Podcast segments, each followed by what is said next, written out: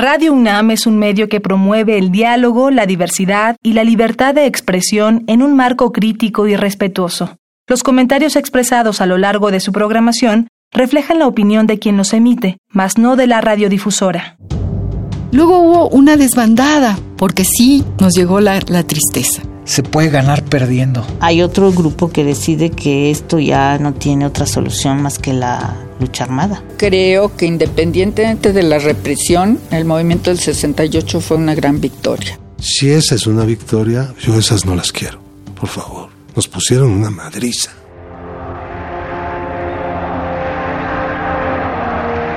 Radio UNAM presenta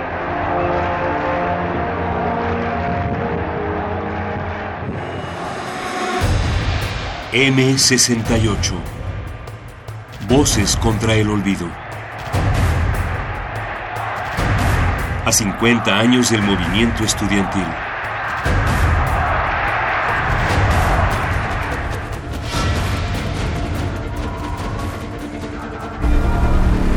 Hoy presentamos Ciudadanías en Movimiento.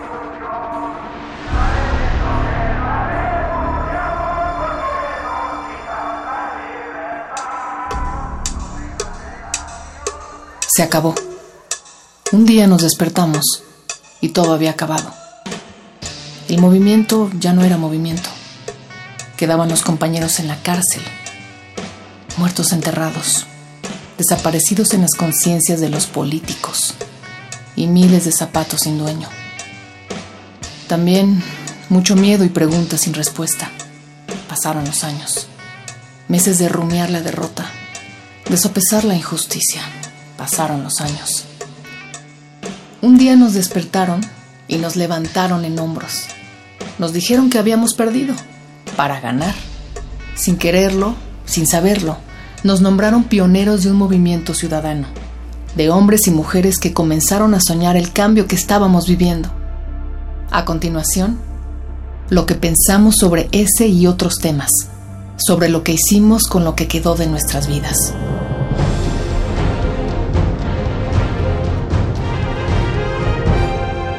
Lo cierto es que después de ese 68, pues ya no volvimos a ser los mismos, ¿no? En el 68, Jorge Martínez Almaraz El Chale hacía su carrera en la Escuela Nacional de Economía de la UNAM. Unos se fueron a guerrillas, otros se metieron a la distracción total, al olvido, otros se incorporaron al sistema, otros, pero no éramos los mismos. Regresamos a, a la ciudad universitaria y al Politécnico a tratar de cubrir el semestre para cubrir el año escolar y salvar el semestre. Alberto Candiani hacía estudios de posgrado en la Facultad de Derecho de la UNAM. Al mismo tiempo, Elba Pérez Villalba estudiaba en la Prepa 6. Después del 68 hay un grupo de estudiantes que se dicen vamos al campo, otro que vamos a las fábricas, vamos con los obreros, los de Monclova que se fueron allá con los trabajadores metalúrgicos de las fundidoras y demás. Hay otro grupo que decide que esto ya no tiene otra solución más que la lucha armada vi que estaba poniéndome en peligro y la situación familiar. Arturo León asistía a la Escuela Nacional de Economía de la UNAM. Estaba yo casado, tenía un hijo, mi esposa maestra. Entre los dos manteníamos la casa y estaba embarazada. Luego hubo una desbandada, porque sí nos llegó el, digamos, la tristeza. María Ángeles Comezaña asistía a la Escuela Nacional de Antropología e Historia. Mucha gente se fue de la Ciudad de México Muchos se fueron a la guerrilla, compañeros, amigos, gente conocida. Otros se fueron a la Liga 23 de septiembre. ¿Qué es lo que requieres para ser guerrillero? Pues irte al cerro para empezar, ¿no? Y el cerro más cercano que teníamos, el Ajusco. Sergio del Río asistía entonces a la Escuela Superior de Ingeniería Mecánica y Eléctrica del Instituto Politécnico Nacional. Conseguimos mochilas, las atascamos de comida enlatada para que pesara mucho y hiciéramos condición física. En fin, empezamos a vivir nuestra aventura y como a las 8 de la noche, a las 9 que ya no se ve nada, no está oscuro, decidimos pues aquí nos quedamos, ¿no? Aquí hay que dormir. Hacía frío, ¿no? Y la tontera, ¿no? De, como habíamos leído que el Che tenía su hamaca y se acostaba a dormir en su hamaca, pues nosotros también, ¿no? No manches. con ese frío, ¿quién iba a querer dormir en una hamaca? Y además los pinos no se prestan para que cuelgues tu hamaca. Está muy lejos el otro pino, ¿no? En fin, como que eso fue donde te empiezas a dar cuenta de que no es así, ¿no? Realmente estamos muy mal, ¿no? Bueno, pues nuestra primera experiencia en el mundo de tratar de ser guerrilleros, pues fue un fracaso terrible, ¿no? Yo soy pacifista desde el 68. A mí ni siquiera me llamó la atención la guerrilla, ni siquiera. Una sola ocasión sacaron la onda de que había que entrenar militar. Dije yo, sale. Jaime Uranga estudiaba en la vocacional 7. Entonces fuimos a la marquesa. Y yo hallo mis guerrilleros y les digo, no, pues ahora hay que subir hasta aquel cerro, cabrón. No habíamos caminado ni 200 metros y llevaba tres ferrocarriles ahí atrás de mí. ¿Qué pasó? ¿No querían ser guerrilleros? Dice, los... Ay, se acabó la guerrilla. Nomás les, quise dar la prueba. Nomás los quise llevar para darle la prueba. Son, son unos pinches guerrilleros nylon.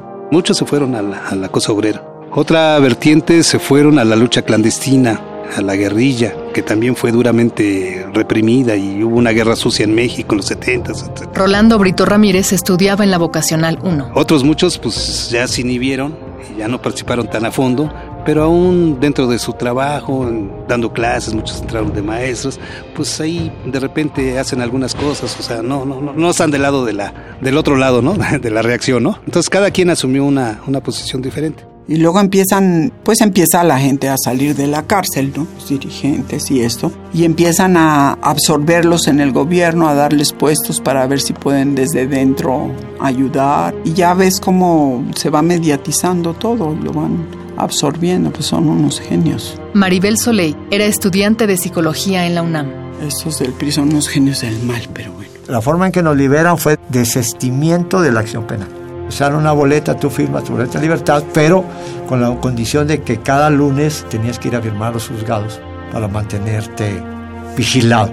Américo Saldívar era profesor en la Escuela Superior de Economía del IPN. Nosotros, como nuestra rebeldía perniciosa y permanente, pues obviamente nomás creo que la primera una o dos semanas la cumplimos, después tomamos una decisión de que no nos íbamos a someter a esa vigilancia tampoco y dejamos de ir a los juzgados a firmarlos los lunes. Yo reingreso a militar al partido en el 73, o sea, duré muy marginado dos años 69. César Enciso Barrón estudiaba en la Escuela Nacional de Ingeniería Mecánica del Poli y era delegado del Consejo Nacional de Huelga. El 71 me tocó de refilón, no militando. Yo estaba cerca de la normal por otras razones, pero yo no tenía nada que ver, no estaba metido en nada de eso, ¿no? Tenía que mantener a la familia ya era papá. El segundo de mis hijos ya venía también. Me casé, tuve a mi hijo y dedicarme a mi hijo y a mi trabajo. Mirtocleya González Gallardo estudiaba en la escuela Wilfrido Maciú del IPN. Hasta que me, me, jubilé fue que empecé a trabajar aquí con los vecinos, de orientarlos, pues que las coladeras, que los baches, que la luz, que los testamentos y todo eso, llevarlos con, a donde les hicieran rebaja y todo eso. Y yo creo que cumplí mi sueño un trabajo creativo, que no fuera burocrático, con una compañera que me ayudara, y luego tener una herencia. Y mi tía se murió y me dijo, terminé la facultad, pero ya difícil. Me fui al extranjero a estudiar, regresé y quería yo ser intelectual, pero después dije, no, mejor voy a hacer algo más concreto, más práctico. Y entonces me metí a la política. Hubo compañeros, desafortunadamente, que traicionaron vivieron la represión y luego se volvieron parte del sistema a cambio de, pues, de lo que les hayan dado, ¿no? Pero se vendieron. Y esos incluso son los que yo les digo exquisitos, que son los que dicen que son los que hicieron el movimiento. No, señores. Y menos los traidores, ¿no? Unos que se metieron al PRI, otros tuvieron cargos importantes, tanto con los gobiernos priistas como panistas, en fin, esos son traidores. Yo terminé la carrera y entré al movimiento sindical. Ahí estuve algunos años en la lucha sindical, que creía yo que era una buena trinchera, ¿no? Y anduve en otras luchas, ¿no? En movimientos sociales de colonos, sigo dando clases aquí en mi escuela, es otra trinchera que he escogido y también presido el Movimiento Mexicano por la Paz y el Desarrollo aquí en México. En el Istmo hice un trabajo sobre la zona Guave, sobre San Mateo, ahí estuve y era una forma también de, pues no sé si de protesta o de escapar o de salir o de sobrevivir a aquello tan terrible, nos habían golpeado brutalmente hay gente que, que eran estudiantes de provincia que estaban aquí en la UNAM o en el Poli que apenas salieron y se regresaron a su pueblo. Yo seguí siendo un luchador social después del 68. Hicimos trabajo obrero en Morelos, hicimos trabajo en fábricas aquí en Vallejo, estuvimos apoyando varias causas. Estuve muy cercano a los maoístas y a los del Partido Comunista, pero yo hacía trabajo como brigadista, como estar en la lucha, en las huelgas y en eso, pero no era el que llevaba la línea política ni nada de eso, ni siquiera pertenecía a esos grupos, nunca pertenecía a ellos, aunque estuve en las luchas. Nos ligamos a la Central Independiente de Obreros Agrícolas y Campesinos, participamos en las tomas de tierras en Puebla, Tlaxcala, ahí estuvimos pues hasta que nos tocó también la represión, ¿no? Y de esa manera ya empezó la libertad y otra época de la vida, con muchas experiencias, con mucho vigor, salimos de la cárcel la mayoría, con mucho entusiasmo de seguir en la causa luchando por nuestro país. Entonces yo conocí a Jesús mucho antes, luego ya lo conocí como líder en nuestra escuela, era compañero, platicábamos. Marcela Frías Neve estudiaba en la Escuela Nacional de Ciencias Biológicas del Instituto Politécnico Nacional. Nos hicimos amigos, pero no fue hasta el 70 que nos hicimos novios. Nos hicimos novios junio, julio y en agosto me dijo, yo ya me voy al norte, ¿te vas o te quedas? Pues no, me voy, y nos fuimos juntos con dos compañeros de la escuela y otro muchacho. A estos tres compañeros los matan. Entonces ya no nos podíamos quedar nosotros en el ejido trabajando con la gente, nos tuvimos que ir. Nos organizamos con otros compañeros y decidimos integrarnos al trabajo popular. Entonces nos fuimos a la ciudad de Durango. Empecé a trabajar por un cambio. Pues no pudimos con el Partido Comunista, después no pudimos con el Partido Socialista. Ya no entré al PMS, pero empecé alfabetizando gente. Jorge Martínez Almaraz. Ya nos íbamos a alfabetizar, que era parte de nuestra vida, como profesores y como alumnos. O sea, en lugar de pensar en el baile de graduación, pensamos en la alfabetización de tres meses. Y era importante, no tanto por lo que fuéramos a enseñar, sino por lo que íbamos a aprender. Yo hice una escuela, una escuela con principios, yo digo, libertarios. Fue algo que nos daba satisfacción a quienes trabajábamos ahí. Mucha gente que sobrevivió emocionalmente a 68 y que se dedicó a la docencia. Y los alumnos que llegaron ahí eran hijos de familiares que habían vivido y participado con esa circunstancia probablemente de distintas formaciones ideológicas. Pero yo me dediqué a estar ahí porque era mientras terminaba yo la facultad. Y resulta que me quedé 30 años. Decidimos vivir como comuna comunista, no como comuna hippie. ¿no? Sergio del Río. Empezamos a estudiar, le metimos gruesísimo. Todo lo que yo no había leído nunca, ahí me la aventé. Me eché un año leyendo mucho. Le empecé a meter a Marx, le empecé a meter a Lenin, todo un, periodo de formación que en gran medida nosotros decíamos que en el movimiento lo que se había perdido era la humanidad. El ser humano había valido madre, se había hecho la cosa muy salvaje, muy violenta. Y andábamos en ese plan de que hay que recuperar la humanidad. Algo que está muy cerca de la humanidad es el arte. En tal virtud nosotros quisimos ser artistas. Dijimos, bueno, por lo pronto, desde el arte hay que ir haciendo la revolución. Se puede ganar perdiendo. Ganamos más de lo que perdimos, a pesar de, de todo. Hubo un salto en la conciencia de la gente. Es un México anterior y un México después. En un proceso social, avanzar es ganar. Vivir es ganar. Y la teoría revolucionaria nace en México. Jaime Uranga era alumno de la Vocacional 7. Ese es un aprendizaje grande porque el mundo mejor que la humanidad está construyendo se va a construir con esa teoría revolucionaria. Cambiaron algunas cosas para bien y otras para mal, definitivamente. Mirtocleya González Gallardo. O sea, ya no nos pueden ver la cara tan fácilmente. Ya no creemos tan fácilmente lo que dice la televisión o el radio.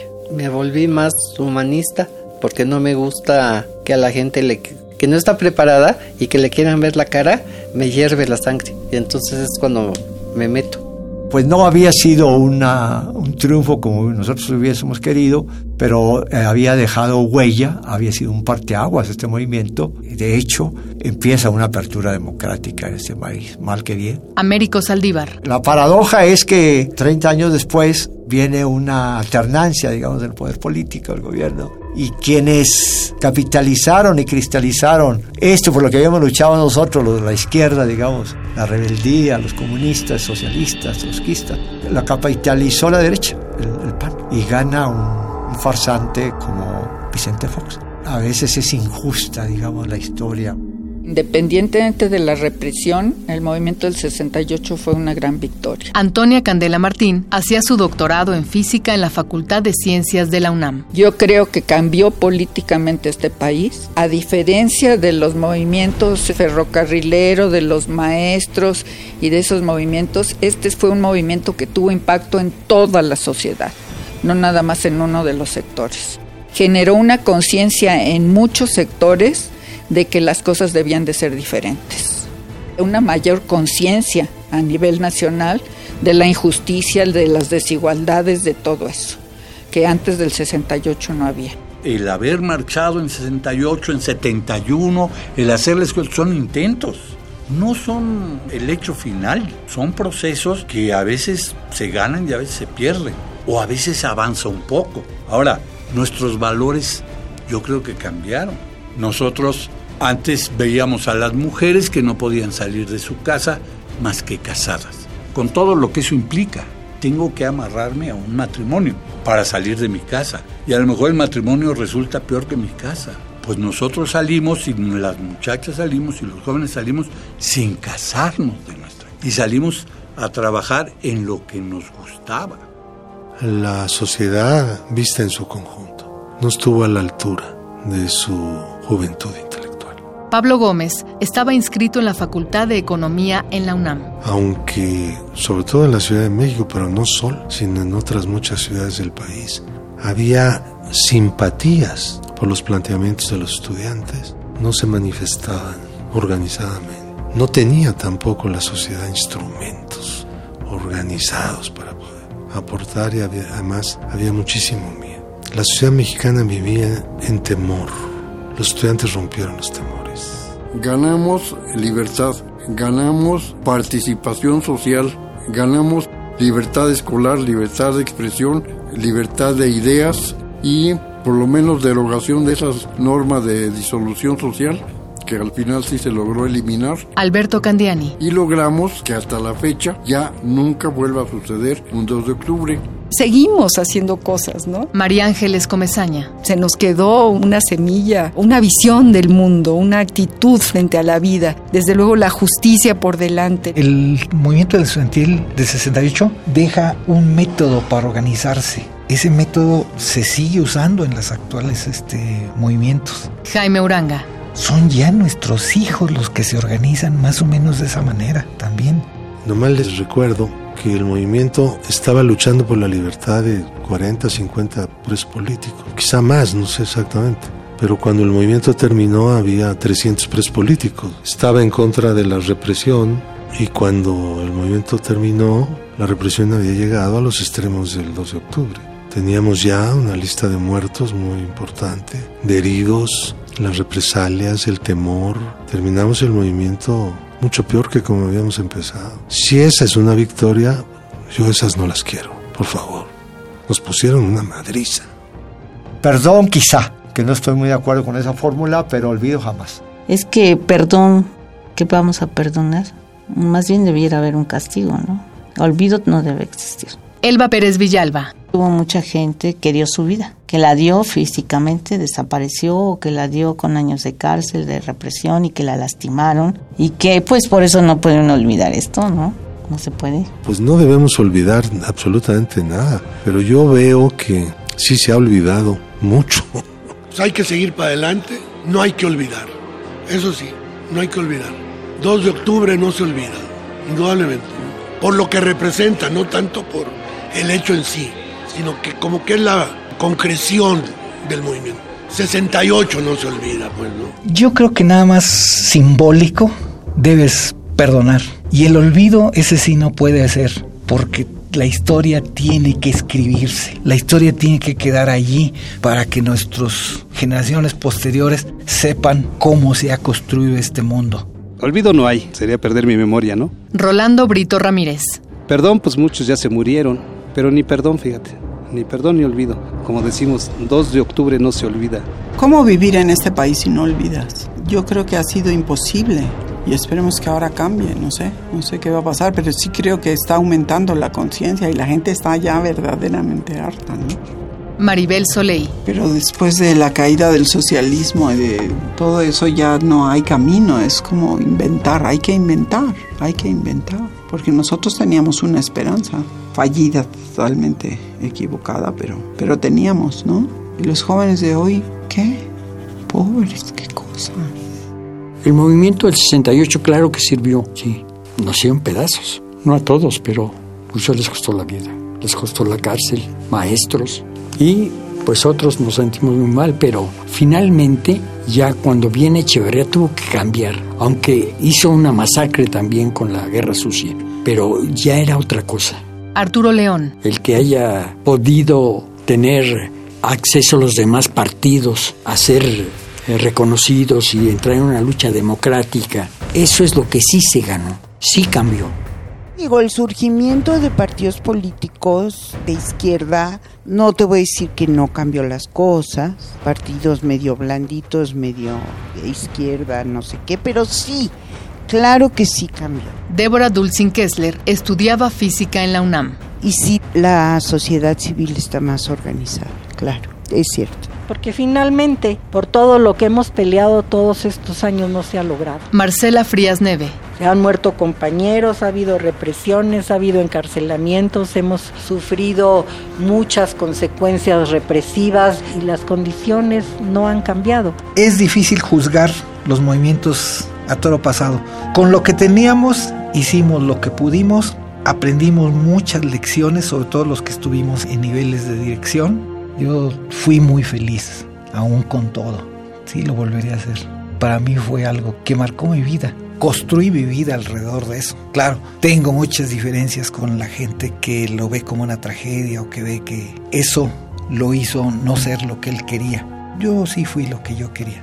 Tuve la fortuna de ocupar incluso los puestos más altos en la industria. ¿De dónde viene? Bueno, pues del liderazgo que aprendiste algún día. Ya no, no sueño Espero que las nuevas luchas, que no son influencia directa del 68, creo que ahí hay una gran exageración. Creo que contribuimos en algo, pero ya las nuevas luchas que se están dando de las organizaciones sociales, de las organizaciones campesinas, de los maestros, de los partidos, son nuevas, responden a nuevas motivaciones, impulsos. Severiano Sánchez estudiaba en la Escuela Superior de Físico-Matemáticas del IPN pero al final de cuentas son todas luchas por la democracia, la transparencia, la verdad, la honradez, el manejar los recursos del pueblo de manera honesta y sobre todo todas enfocadas a conseguir una mejor sociedad. La mejor forma de conmemorar estos 50 años es seguir luchando. Y ese es mi punto de vista. Tenemos que seguir luchando porque eso, eso por lo que murieron muchos, realmente se haga, se cristalice en este país. Y ya no por nosotros. Nosotros ya estamos de salida.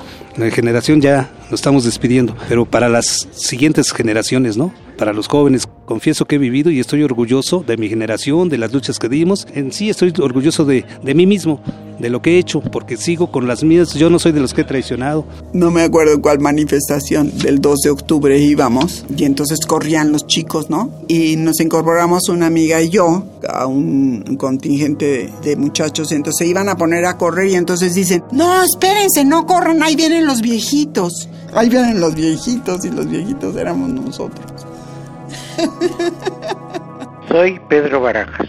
Era obrero industrial yo en, esos, en ese año y salíamos un grupo a acompañar las manifestaciones y sobre todo la de agosto del 68, la del 27 de agosto del 68. Testimonio en buzón de voz. Y había un compañero que siempre nos estaba fustigando que éramos una bola de revoltosos, de bla, bla, bla. Entonces una ocasión lo paré y le dije, acuérdate lo que te voy a decir. Un día te va a preguntar, ¿tu descendencia puede ser un hijo, un nieto, ¿qué había pasado? ¿Qué, qué pasó en el 68? Y vas a salir con la, con la estupidez de que, no, pues no sé, yo no, yo no me fijé en eso. Le digo, dicho y hecho.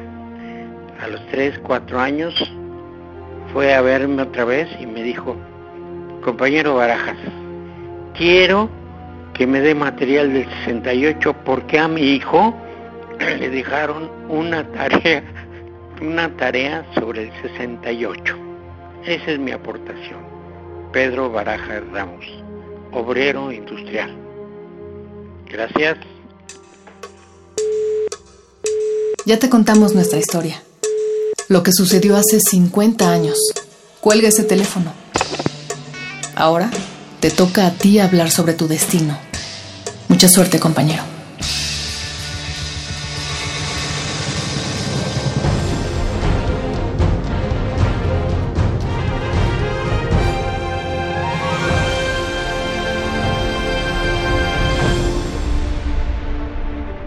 En este programa escuchamos los testimonios de Jorge Martínez Almaraz, Alberto Candiani, Elba Pérez Villalba, Arturo León, María Ángeles Comezaña, Sergio del Río, Jaime Uranga, Rolando Brito Ramírez, Maribel Soleil, Américo Saldívar, César Enciso Barrón, Mirtocleya González Gallardo, Marcela Frías Neve, Antonia Candela Martín, Pablo Gómez, Débora Dulcin Kessler, Severiano Sánchez y Pedro Barajas. Voz, Gisela Ramírez. Coordinación de Difusión Cultural, Dr. Jorge Volpi. Coordinación General, Jaime Casillas Ugarte. Producción, Diego Ibáñez y Omar Tercero. Asesoría, Maripaz Jenner. Entrevistas, Jessica Trejo. Guión, Gerardo Zapata y Andrea González. Asistencia de producción, Héctor Castañeda. Investigación, Jean Tardif y Patricia Palacios. Operación técnica, Francisco Mejía. Esta fue una coproducción entre Radio UNAM y el Centro Cultural Universitario Tlatelolco.